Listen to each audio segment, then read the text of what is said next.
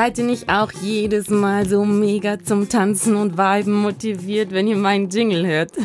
Wie ich? also ich würde mich auf jeden Fall glatt als Producer anstellen. Nee, Quatsch. Ich muss natürlich die Lorbeeren ganz klar meinem Mann geben, weil der mir diesen wundervollen Jingle fürs Intro und fürs Outro wohl bemerkt kreiert hat. 220, shout out, by the way.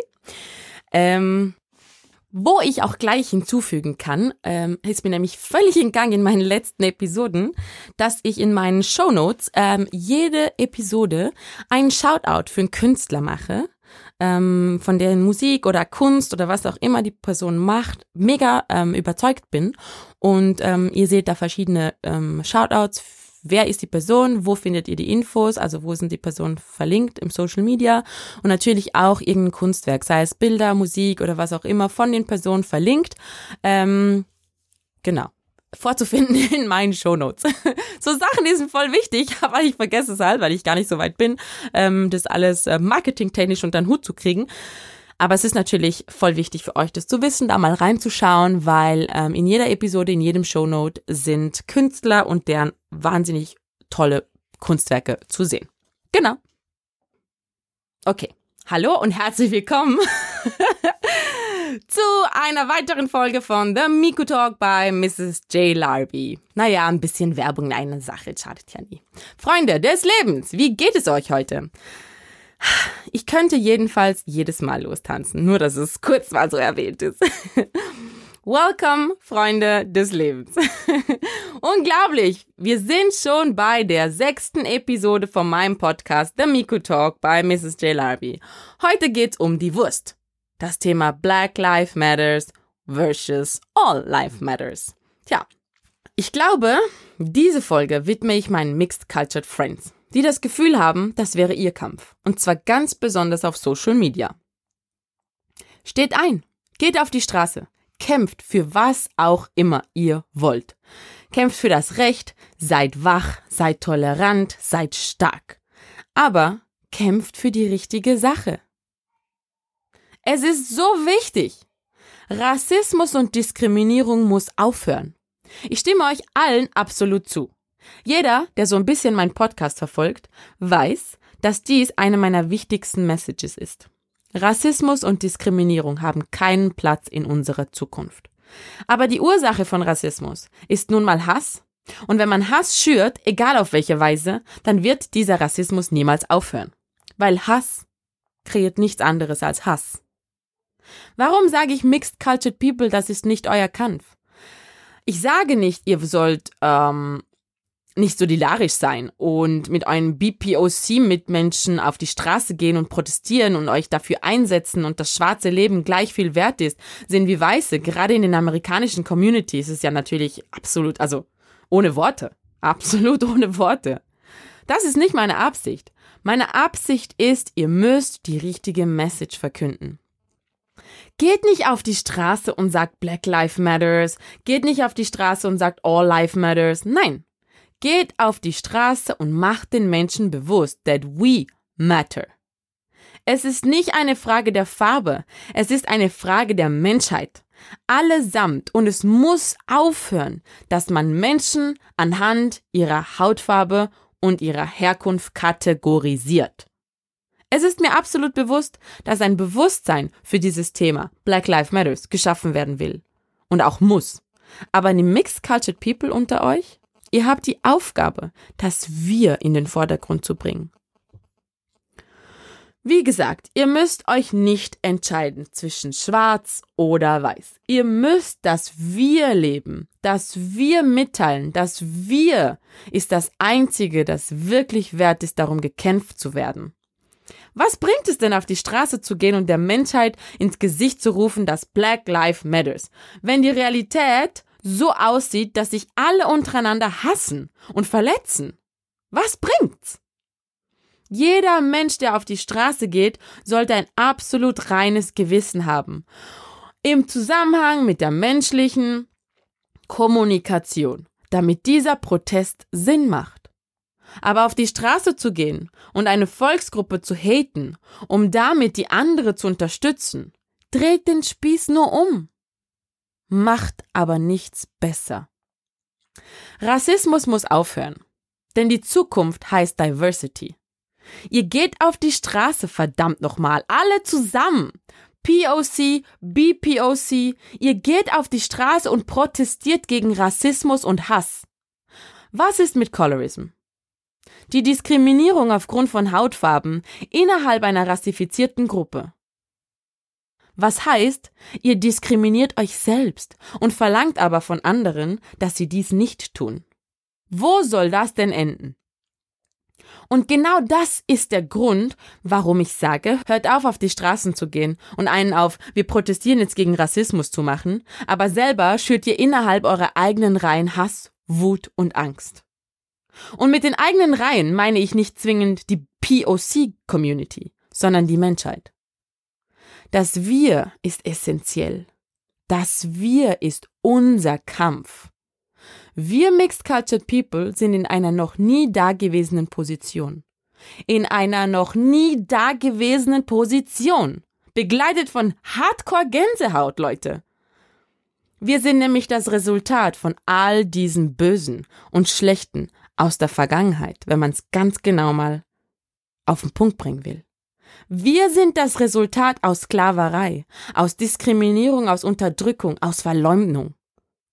Also entweder wir nehmen diese Historie, diese massive negative Energie aus Hass, Trauer, Schmerz, Angst, Unterwerfung, Demut, Verlust, Trauma und noch so viel mehr und polen das Ganze um in die reinste und klarste Form der Liebe und der Akzeptanz füreinander und schaffen somit eine völlig klare und neue Zukunft. Ich weiß nicht, ob ich weiß nicht, ob ihr das vibet, aber ich habe am ganzen Körper Gänsehaut, wenn ich nur ausspreche, was ich hier denke. Eine Zukunft, in der man Probleme wie Rassismus und Diskriminierung an den Wurzeln des Übels, nämlich den Weltmächten, packt. Eine Zukunft, in der der Mensch Hand in Hand für seine Rechte kämpft, unabhängig von seiner Farbe und Herkunft. Eine Zukunft, wo alle Kinder gleichberechtigt und gleich privilegiert aufwachsen. Eine Zukunft, in der die Bildung und das Wohl unserer Kinder über den Jahresbonusauszahlungen der Konzernchefe steht. Eine Zukunft, in der jedes hungrige Mundwerk bedingungslos genährt wird. Und eine Zukunft, wo jedes Menschenleben gleich viel wert ist. Weil die Mission, eine bessere Welt zu schaffen, gelungen ist. Entweder wir bleiben in unserer ewigen Mitleidssuppe stecken und jammern vor uns hin, wie schwierig dieses Leben als Mixed Cultured Person ist, wie unprivilegiert und diskriminiert wir doch sind und ärgern uns darüber, wer uns alles in die Haare fasst und wer nicht, oder wir hören endlich auf, unsere Energie auf dieses Level zu reduzieren und erschaffen eine Grundlage für unser Sein auf der Dinge wie diese Lappalien einfach keinen Platz mehr haben. Ich glaube daran, dass die Welt einst ein besserer Ort war, wo jeder seinen Tempel aus Frieden hatte. Und ich weiß, ich weiß, dass wir es wieder dorthin schaffen können, wenn wir alle zusammen in die richtige Richtung gehen. Wir jeder einzelne von uns Mixed Cultured People ist der Beweis, dass aus all diesem Übel etwas Gutes entstanden ist.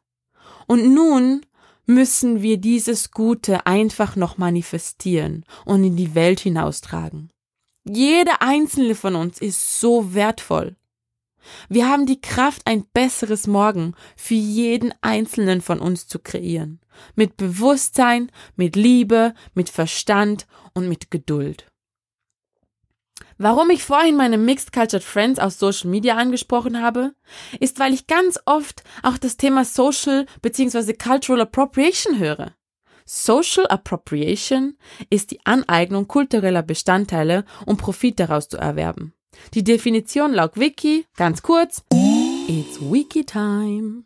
Der Begriff dient unter anderem zur Reflexion von Macht- und Diskriminierungsverhältnissen, auf deren Grundlage traditionelle Gegenstände der materiellen Kultur verschiedener Ethnien als Substrat für Kommerzialisierungsprozesse instrumentalisiert werden.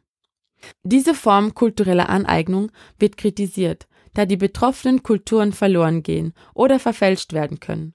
Zudem kann die externe Kommerzialisierung die wirtschaftliche Betätigung in den betroffenen Ethien beeinträchtigen. Bestes Beispiel. Man geht auf irgendein Festival und findet dort die Ramschverkäufer, die einem alles Mögliche aus allen möglichen Kulturen anbieten wollen. Von Hindu-Bindis über Afro-Print-Tücher und so weiter. Was ich aber viel spannender finde, sind die milliardenschweren Industrien wie die Mode, die Musik und die Filmindustrie. Folks, seit wann sind denn die Marvel-Superhelden afrikanische Menschen? Seit wann ist Beyoncé Afrikanerin? Naja, seit Afrika eben gehypt wird und man daraus ordentlich Profit schlagen kann. Ich meine, ist ja alles gut und recht und es ist ja auch richtig toll, dass der afrikanische Kontinent endlich zu seiner Anerkennung kommt. Aber fragt ihr euch nicht langsam, warum ausgerechnet die eurozentrische Gesellschaft schon wieder davon profitiert? Anyways, anderes Thema. Ich bin der Meinung, was heutzutage durch Mixed Cultured People auf den sozialen Medien getätigt wird, ist für mich schon fast eine Art von Next Level Social Appropriation. Warum ich das sage?